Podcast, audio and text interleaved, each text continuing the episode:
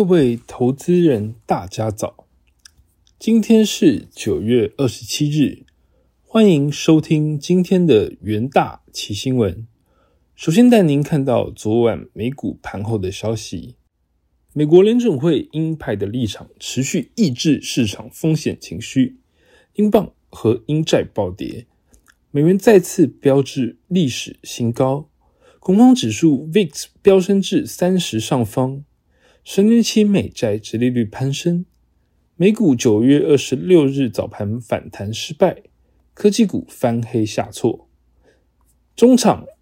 道琼指数下跌一点一一 percent，收在两万九千两百六十点八一点。纳斯达克指数下跌零点六 percent，收在一万零八百零二点九二点。标普五百指数下跌一点。零三 percent 收在三千六百五十五点零四点，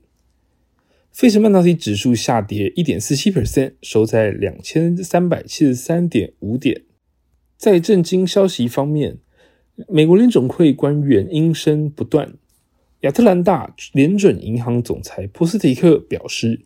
要降低通膨，联准会仍有一段路要走。联邦公开市场委员会票委。波士顿联准银行总裁柯林斯发表七月上任以来首次谈话，并表示，联储会要实现价格稳定，就需要放慢就业增长的速度，同时在一定程度上提高失业率。他支持需进一步紧缩货币的政策，以抑制通膨。此外，英国政府上周宣布一九七二年以来最大规模的减税和投资激励计划。投资人担忧英国因为大幅的减税举债，进而陷入衰退，同时担忧英镑恐怕会跌至跟美元价平，英国汇市以及股债市陷入动荡。英国央行周一试图安抚投资人的情绪，并表示该行正在密切关注金融市场的发展，将在必要时毫不犹豫的改变利率。外媒引述消息人士的报道，欧盟可能会推迟达成对俄油价格上限的协议，直到达成更全面的制裁方案。有谈判人士透露，塞浦路斯与匈牙利等国家对设置石油上限提出反对的意见。接下来看到贵金属盘后的部分，由于美元再度刷新二十年的高点。十年期美债直利率升抵二零一零年以来最高，削弱持有黄金等贵金属的魅力。黄金期货周一连续第二个交易日下跌，收在近两年半的新低。另一方面，周一的数据显示，中国透过香港的净黄金进口量在八月成长近四十 percent。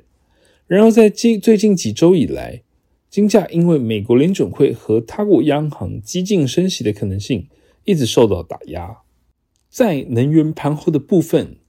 由于对经济衰退的担忧，原油期货价格周一震荡下挫，收在一月以来的最低点。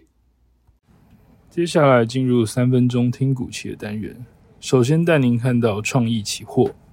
受到升息因素影响。消费性市场紧缩，连带半导体产业同样承受压力。不过，因为 HPC、AI 以及五 G 等产业持续发展，带动先进制程晶片的需求，使得特殊应用机体电路以及系统单晶片设计需求持续强劲。公司来自高阶应用的开案需求仍强，受景气影响较为有限，且随着晶圆产能释出以及订单满足率的提升。二零二二年全年营收有望维持双位数的成长，期价维持震荡走高的格局。接下来看到台光电期货，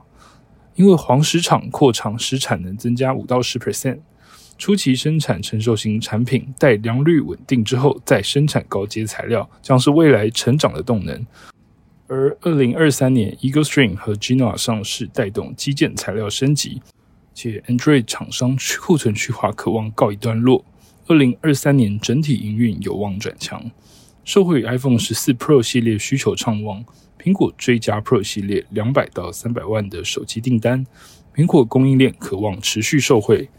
期价收下影线守住季线。接下来看到中华电起货，受惠于五 G 用户持续增加，带动行动 ARPU 成长，大型智慧能源专案以及智慧监控专案入账挹注，再加上大数据营收的成长，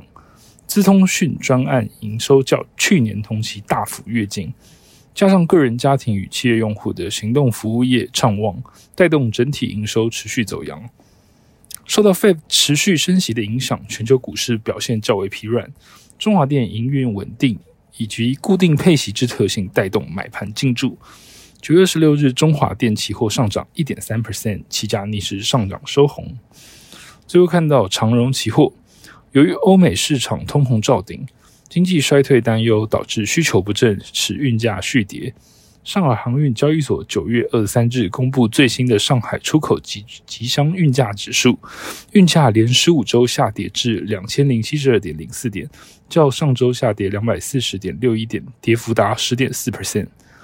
受到高通膨以及升息等因素的影响，全球景气成长趋缓，导致终端需求转弱，现货的运价持续承压，不利公司营运展望。九月二十六日，长荣期货下跌七点九四 percent。其价延续弱势破底走势。以上就是今天的元大旗新闻。明天同一时间，请持续锁定。谢谢收听，我们明天再会。